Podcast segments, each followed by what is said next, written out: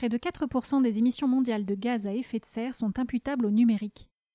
Ce chiffre est issu d'un document de l'ADEME, l'Agence de la transition écologique, intitulé La face cachée du numérique, dans lequel on découvre également que 53% de ces émissions sont dues au data center, qu'il faut 600 kg de matières premières pour fabriquer un ordinateur de 2 kg, ou encore que 10 milliards de téléphones portables ont été vendus dans le monde depuis 2007. Des chiffres éclairants sur notre consommation d'équipements numériques et leur impact sur l'environnement. Un impact que les acteurs publics peuvent contribuer à réduire. Dans cet épisode, nous partons en quête de solutions pour aider les villes à gagner en sobriété numérique, sans pour autant les détourner de ce que l'on appelle le progrès. Je suis Nelly Moussu et vous écoutez Future City, le podcast où la ville se réinvente. Smartphone, ordinateur, vidéo en streaming, visioconférence, site web, appli mobile. La ville est saoule de numérique. Il y en a trop partout tout le temps, au point qu'elle en est enivrée, au risque parfois d'en perdre sa lucidité ou de s'y jeter à corps perdu. L'enjeu, c'est d'opérer les bons arbitrages, de souscrire à des solutions technologiques, mais sans excès. Savoir doser, en somme. En attendant, la ville a-t-elle la gueule de bois? Pour le savoir, j'ai discuté avec Vincent Courboulet, enseignant-chercheur en informatique à La Rochelle Université et cofondateur de l'Institut du numérique responsable, dont l'objectif est de faire converger les transitions numériques avec les urgences écologiques et sociales.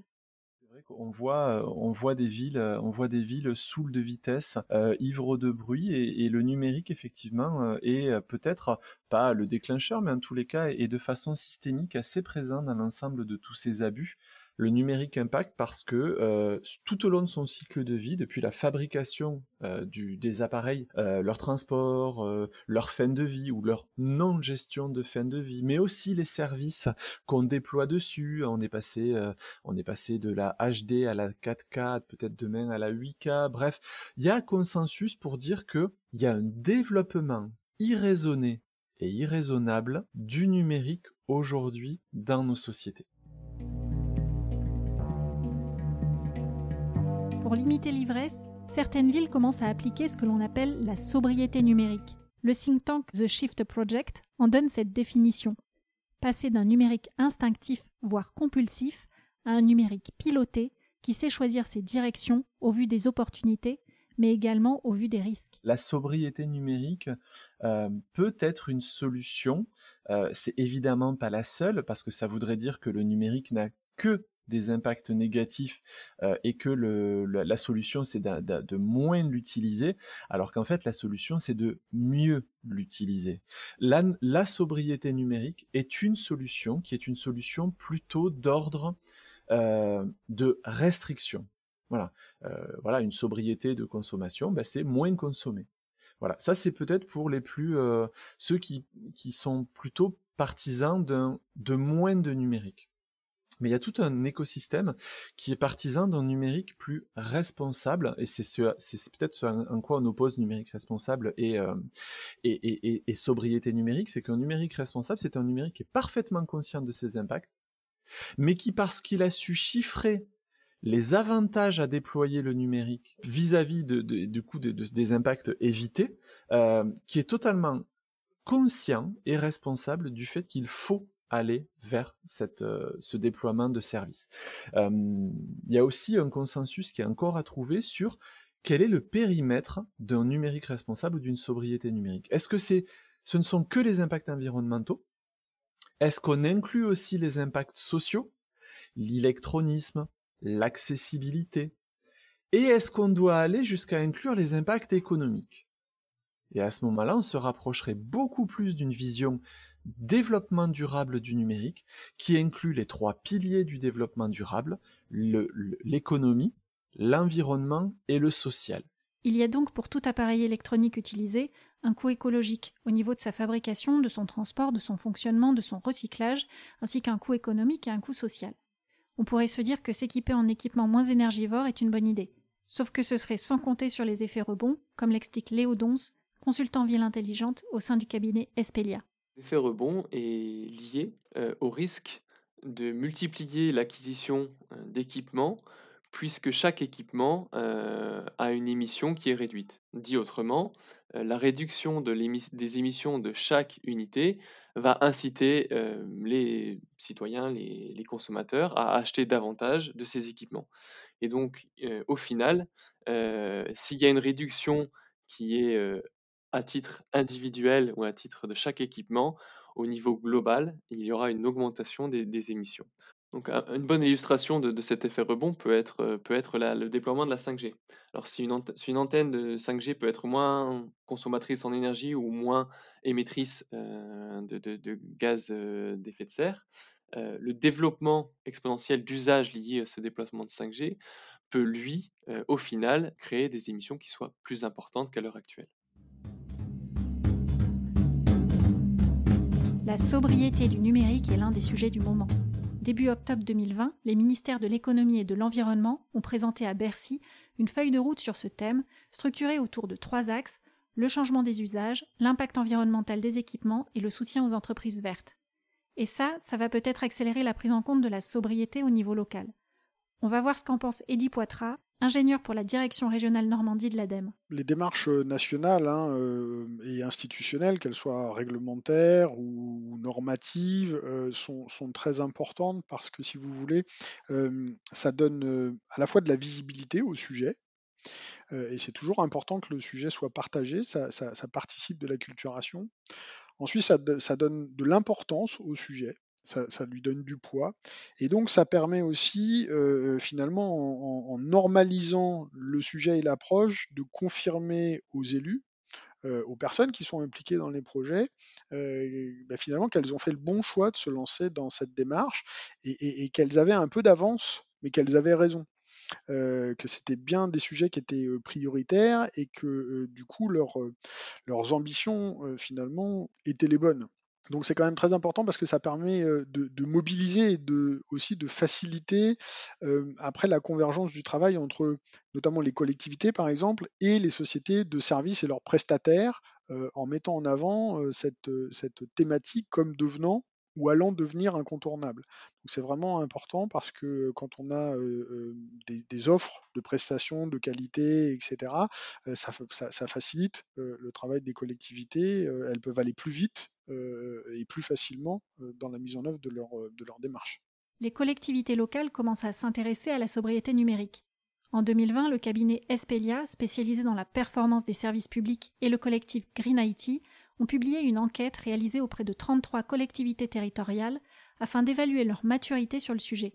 Et le constat est sans appel, elles n'en sont vraiment qu'au tout début de leur réflexion et de leur démarche. Ce qui est intéressant dans, l'analyse des maturités de ces collectivités, c'est que si depuis un ou deux ans, on sent bien qu'elles commencent à, monter euh, sur le sujet, à être sensibilisées au, sujet, elles n'ont pas forcément l'ensemble des dimensions que revêt la sobriété numérique. L'angle d'entrée est, souvent celui de l'environnement, mais lorsqu'on tire le fil de la sobriété numérique, on arrive vite à des, problématiques d'inclusion numérique, euh, de développement économique, etc. Et, ces dimensions-là, elles ne sont pas forcément encore perçues par les collectivités qui euh, entrent dans le sujet par l'angle environnemental et souvent par un angle environnemental avec un prisme sur les gaz à effet de serre et qui ne prend pas en compte une empreinte multicritère qui va de la consommation euh, de l'eau à la, consommation, à la pression sur les ressources les, donc les matières non renouvelables, etc., euh, etc.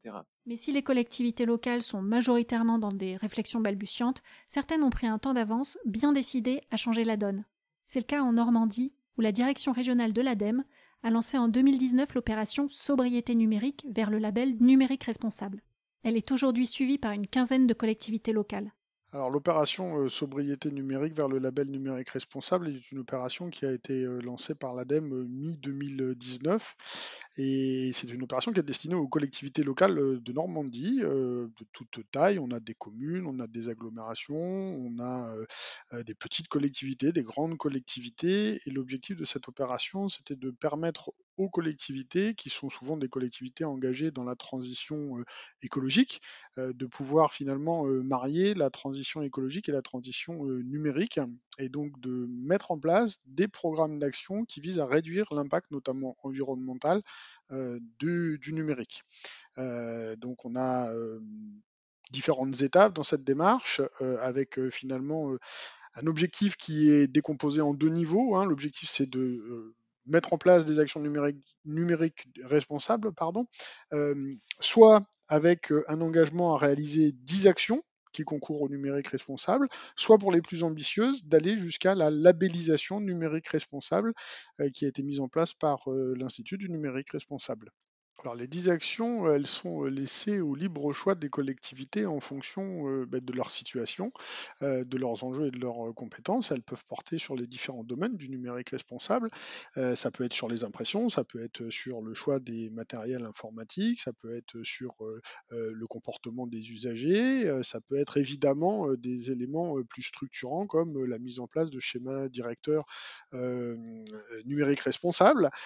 C'est évidemment des actions qui peuvent porter sur de la formation, euh, mais c'est chaque collectivité euh, qui décide euh, quelles sont les actions qu'elle souhaite porter, parce qu'il faut que ces actions elles fassent aussi écho aux priorités de la collectivité, à ses sensibilités, à son histoire et aux autres actions qui sont en cours dans la collectivité pour faire, pour faire du lien. Parmi les actions que peuvent mettre en place les collectivités locales, on peut citer en exemple une exigence d'éco-conception dans les cahiers des charges de la commande publique, un soutien au développement d'un écosystème d'entreprises impliquées dans le sujet de la sobriété, ou encore le déploiement de tiers-lieux où il est possible de louer ou réparer des équipements numériques. Il n'est pas rare que la porte d'entrée euh, de la sobriété numérique pour les collectivités soit euh, leur parc interne et donc les actions internes sur leurs équipements.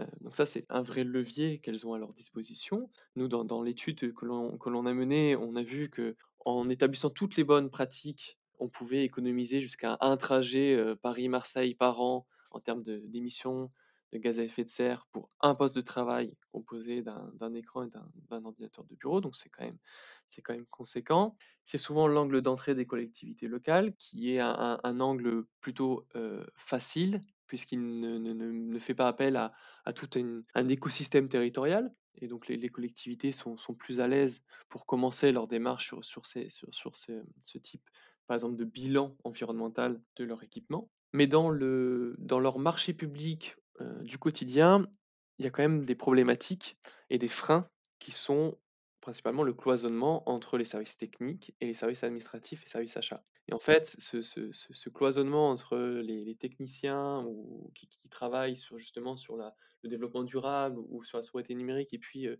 services achats, ça provoque un frein au changement dans les routines. Ce qu'on a remarqué, c'est que les services achats peuvent, craindre la consultation infructueuse parce que peur que ça soit trop spécifique et que qu'il n'y ait pas d'offreur de, solutions qui soit en capacité de répondre à tel ou tel label ou à telle, voilà, telle méthodologie d'éco-conception. De même, l'achat de seconde main peut poser problème puisque l'achat se fait souvent à la va-vite, donc sans forcément avoir le temps de se poser la question. Toutes ces questions soulèvent la, problématique du sourcing, qui est en vrai, en réalité, une action qui peut être très, très pertinente pour les collectivités afin d'identifier déjà euh, les acteurs privés qui sont à même de répondre euh, à leurs spécifications un peu particulières et donc de peut-être diminuer la crainte des services marchés sur une consultation qui serait infructueuse. Et puis tout ça, c'est sans oublier les actions à mener au niveau social. Vous avez euh, des enjeux qui, qui, très vite vont, s'interconnecter avec les autres politiques de la collectivité. Euh, quand on parle numérique, on ne pense pas tout de suite social, et pourtant, euh, sur des actions de ce type-là, on a, on, a, on a du social euh, qui, peut, qui peut se faire. On a de l'inclusion avec vérifier effectivement que les sites internet des collectivités soient accessibles, visibles au sens visuel des, des, personnes, qu'ils ne soient pas trop lourds pour qu'on ne soit pas obligé d'avoir la fibre pour avoir accès aux informations et, aller utiliser les, données qui sont sur les sites et les services qui sont proposés par les collectivités. donc il y a beaucoup de ces, éléments-là. Alors après, dans les actions qui sont menées, bah, on commence par les actions souvent hein, simples aussi, en direction des usagers sur l'envoi des mails, sur les impressions, sur évidemment les spécifications des matériels qui vont être achetés, que ce soit les ordinateurs, que ce soit les copieurs, des réflexions aussi sur les services de data center, hein, pour introduire dans les, dans les marchés des clauses de performance environnementale ou des clauses sociales. Le think tank The Shift Project, toujours lui, propose une méthode pour trouver un compromis entre digitalisation du monde et déploiement avec parcimonie de nouvelles technologies. Il s'agit de la méthode STERM, un acronyme pour Smart Technologies Every Relevance Model. Elle permet d'évaluer la pertinence énergétique de solutions connectées pour des cas d'études définis. Par exemple, la détection de présence d'un piéton par un luminaire intelligent. Avec cette méthode, on peut évaluer si la fréquentation de la rue où est déployé ce dispositif vaut vraiment la peine de l'impact écologique qu'engendre le luminaire intelligent.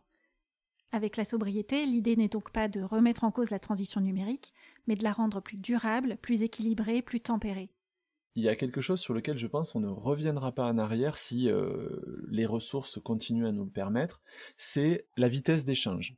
Aujourd'hui, effectivement, j'ai beaucoup de mal à imaginer une société dans laquelle la vitesse d'échange des données euh, diminue. Par contre, le fait que la quantité de données euh, échanger diminue, celle-là, oui. Euh, le fait qu'on puisse prendre du temps pour intégrer la donnée, oui. Finalement, je pense que la société de demain va être un équilibre assez subtil à trouver entre l'instantanéité des échanges et à contrario, la prise de recul sur les échanges eux-mêmes. C'est-à-dire moins d'échanges, mais de meilleurs échanges. Les échanges vont toujours aller de plus en plus vite, mais il y en aura peut-être de moins en moins où ils seront de plus en plus pertinents. Alors, en fait, la différence entre la sobriété numérique et l'efficacité peut-être euh, euh, numérique ou l'efficacité énergétique, c'est que euh, on peut déjà dans un, axe essayer de réfléchir à comment être le plus efficace pour avoir le moins d'impact possible. Et puis l'autre solution après, c'est de se dire, mais est-ce qu'on ne peut pas complètement réduire l'impact, mais en réduisant le service ou en se passant du service? Donc effectivement, euh, c'est des réflexions qui sont euh, pour moi en, plusieurs euh, niveaux, qu'on a besoin effectivement d'avoir les deux réflexions. c'est un petit peu compliqué de rentrer directement sur la question de on va se passer des services. C'est pas tout à fait la culture actuelle. je, fais le lien évidemment, hein, parce que derrière, on, peut retrouver les mêmes questions sur croissance, décroissance, et c'est un petit peu les mêmes questions qui se posent.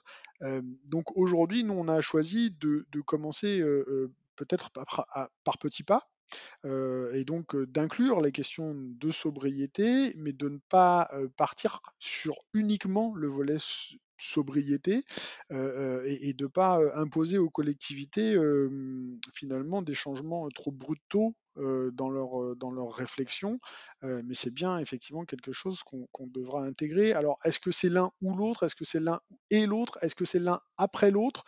Moi, je suis plutôt partant pour faire du, l'un et l'autre dans un, dans un premier temps et de voir à, effectivement poser le plus possible et le plus tôt possible les questions pour éviter d'engager notamment des investissements ou des stratégies sur lesquelles il serait difficile de revenir. Mais ça va prendre quand même un petit peu de temps. Hein, un petit peu de temps pour que tout le monde soit acculturé à la thématique et que les décisions puissent être prises dans ce, dans ce sens. De la ville low-tech, c'est-à-dire avec moins de technologie, à la slow city, il n'y a qu'un pas. C'est à la fin des années 90 que ce concept de ville lente a été élaboré, donnant la priorité à la qualité de vie.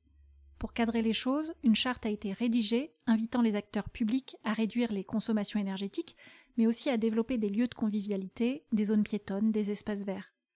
Dans le prolongement de la Slow City, on parle aujourd'hui de Smart City humaine, durable, inclusive. Une ville où la technologie est utilisée avec parcimonie et dans l'unique but de servir le bien-être des habitants. Finalement, on n'a rien inventé en 20 ans. L'idée de sobriété numérique, on l'avait déjà. Il ne restait plus qu'à savoir quand on allait la mettre en œuvre et maintenant, le top départ est lancé.